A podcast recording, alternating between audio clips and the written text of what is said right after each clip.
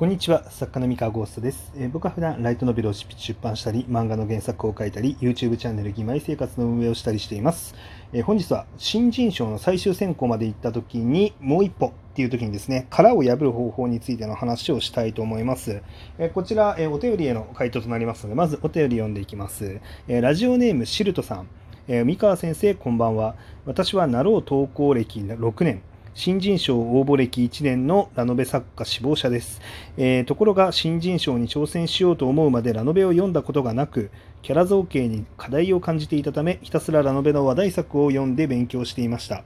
えー、三河先生の妹座や義妹生活も拝読しました、えー、この1年で6作品ほど応募しえ3ヶ月前にとあるレーベルに応募したミステリー作品で最終選考まで残れましたが、え結果は落選でした。えもしかしたら分析派の自分はラノベ愛や創作に対する情念、作者の味みたいなものが足りないのではと、え、先生のラジオを聞いていて感じました。あるいは分析不足だろうかと、改めて各レーベルの作風を調べ直したり、応募先を見直したりと、とにかく途方に暮れて次の挑戦のモチベも保てない状態です。えー、こんな時、三河先生が同じ立場なら次の一手をどうされますか？えマインドセット的な面でも構いませんので、ご教授いただけたら幸いですという、はい、えこちらお悩みの相談でございました。あの、シルトさんですね。あの、お便りありがとうございます。えこれなんですけれども、えー最終選考まで残ってる作品が1個あるということなので、まあ、実力的にはいつでもデビューできる実力をお持ちだと思います。で、あすごい気持ちわかるんですけど、まあ、僕、その新人賞に挑戦した歴っていうのが4年間ぐらいあるんですよ。4年間ぐらい新人賞を出しては落ちてっていうのをやってたんですけれども、えー、と僕もですね、工事選考残るんだけど、まあ、いまいち受賞までは突破できないという感じで結構、えくすぶってたんですよね。で何でまあ最終的に、え突破することになったのかっていう、まあ、殻を破ることになったきっかけなんですけれどもえー、っとですね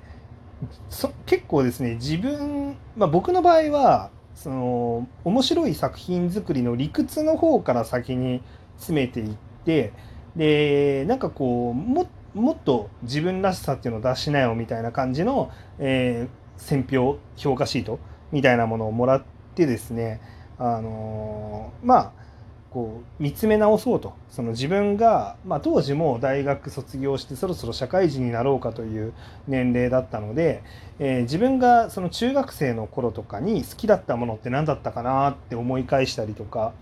あのしてですね。で中学時代に好きだったものと自分が大学であの学んできたものだったりとかで、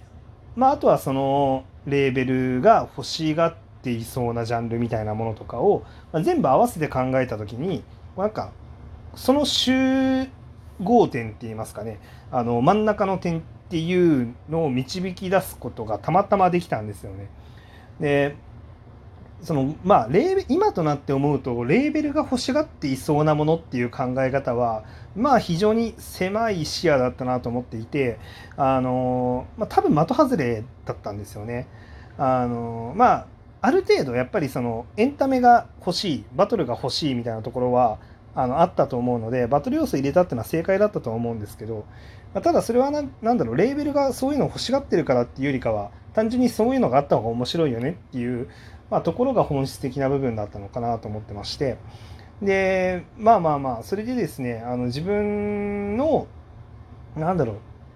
まあ、自分もね一旦その自分は何も特殊な人生を送ってきてないみたいな思い込みっていうのを一旦捨ててですねあの自分が送ってきた人生でその中学時代とか大学とかにこうなんかハマってたものだったりとかその蓄えてきた知識っていうのを一度もう全部ぶち込もうと作品の中に。一一度全部ぶち込んでで全てもう書き切ろうと、うん、あの綺麗に作るんじゃなくて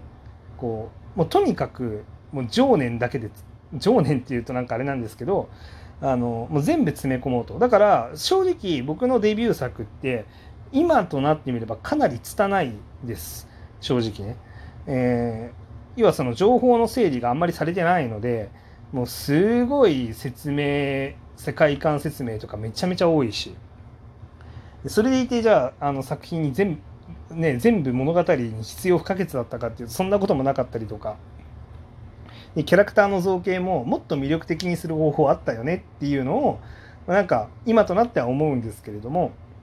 だけど、まあ、とにかくその時点で僕が魅力だと思うものっていうのを全部詰め込んだと。結果それが功を奏してあの受賞にまで至ったんですけれども。でその時のその僕としては全部ざっくばらんに詰め込んだ。もうありったけの自分の好きなものっていうのを詰め込んだっていうつもりでいたんですけれども一応客観的な評価あの僕がデビューした後に担当編集さんに「僕なんで受賞したんですか?」って聞いたらですねあの総合力が高かったっていう風な評価だったんですよ。つまり、まあ、僕は、まあ、それまで培ってきた、えー、なんだろうな、まあ、その物語がどうやったら面白くなるかっていうこの理屈の部分この理屈の部分っていうこの積み重ねてきたものっていうのはそのまま評価されてたんですね。でそれが正しく評価されるためには、えー、尖った内容が必要だったんですね。まあ、要はその僕からしか出てこないアイデアっていうものが必要だったんですよ。でそれがない状態でよくできていてもあのまあその審査員の人からするとまあまあまあようできてるけど何も面白くないねっていう多分感想になる。であの僕の中でこう全部ぶあの詰め込んだとそのつたなくつなくてもいいから詰め込んだっていうぐらいが、えー、その論理を積み重ね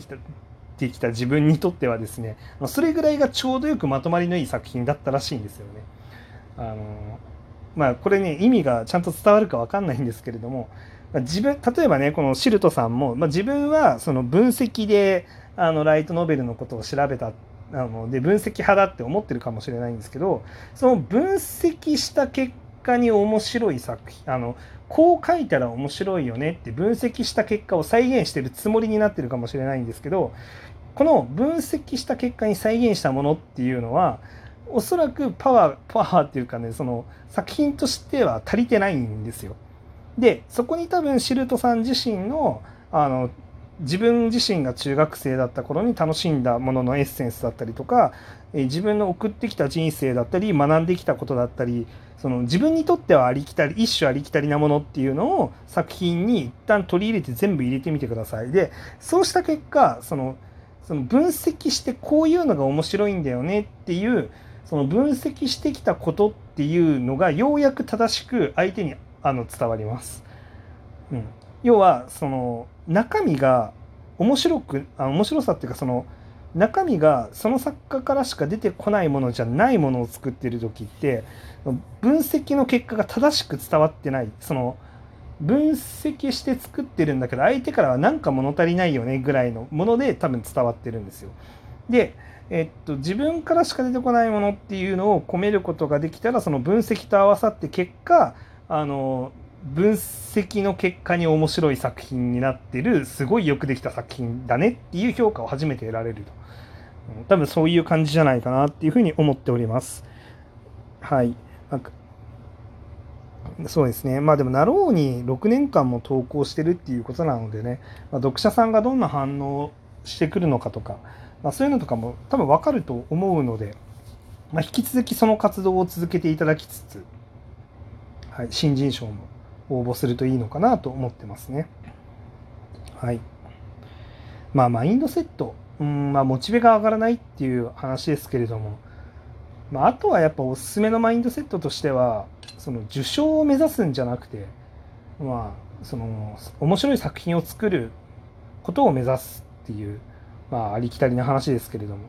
うん、それがいいかなと思いますね。受賞っていう結果は自分でコントロールできないので、だからなんか自分が面白いって思う作品かどうかみたいなところっていうのは自分でコントロールできる。自分の意識一つでどうにでもなる問題なんで、まあ、そういうふうにあのやるとモチベーションは多少マシになるかなと思いますけれども。うん、まあね、あとはそのモチベーションにかかわらず面白く書くっていうことをモチベーションが下がってたぐらいで筆が止まらないように自分を持っていかないとあのいざプロになりました。それでご飯食べていきましょうってなってもあのご飯食べれなくなってしまうのでモチベーションで左右されちゃうと、まあ、そこはまあ気をつけていただいて、まあ、今から訓練しておくといいんじゃないかなっていうふうに思っております。うん。まあ、作者の味みたいなものっていうのは、まあ、なんか自分自身胸に手当ててあの自分の中から、まあ、題材とか、アイデアっていうのをしっかりとあの絞り出してみたらですねあの自然と作者本人の味が出てるので、そこはなんか無理に味を出さなきゃとか思わなくて大丈夫なんで分析した結果をそのまま出力してくれればいいんですけどただその時にしっかり自分自身と対話するっていうことも忘れないようにするといいんじゃないかなって思います。であの結構そのラノベらしさとか何も考えなくていいと思います。うん、なんかね結構それが大事だっていう人もいるんですけどキャラクターが魅力的で物語が魅力的で世界観が魅力的だったら正直そのラノベらしいかどうかはなんかどうでもいいかなと思っていて。そのキャラクターが魅力的であればそれは自動的にラノベらしいということになるんじゃないかな、うん、って思いますけどね。個人的には。うん、なんかあんまりこうそうですね。あのもうもうちょっとねあの自由な発想でやってくれるといいんじゃないかなと思いますね。はい。そう、モチベね。まあ、あとはその単純にモチベが下がってるだけだったらですね、あの、まあ、自分の名前を呼びながら、自分をてあのやるじゃん、天才、すげえって言ってあげてください。はい。まあ、例えば僕だったら、あの、なんかちょっとね、あの、原稿を少し書いたら、いやー、三河の原稿面白いな、みたいな 感じで自分で自画自賛すると。自画自賛するときになんか、僕の原稿とか言わないで、あの名前で、例えばシルトさんだったら、いやー、シルトさんの原稿最高ですねって自分で口に出して言ってみてください。なんとなく、あの、自分の脳が誰かに褒められたと錯覚してくれると思います。はい、っていう感じのお話でした。以上です。それでは。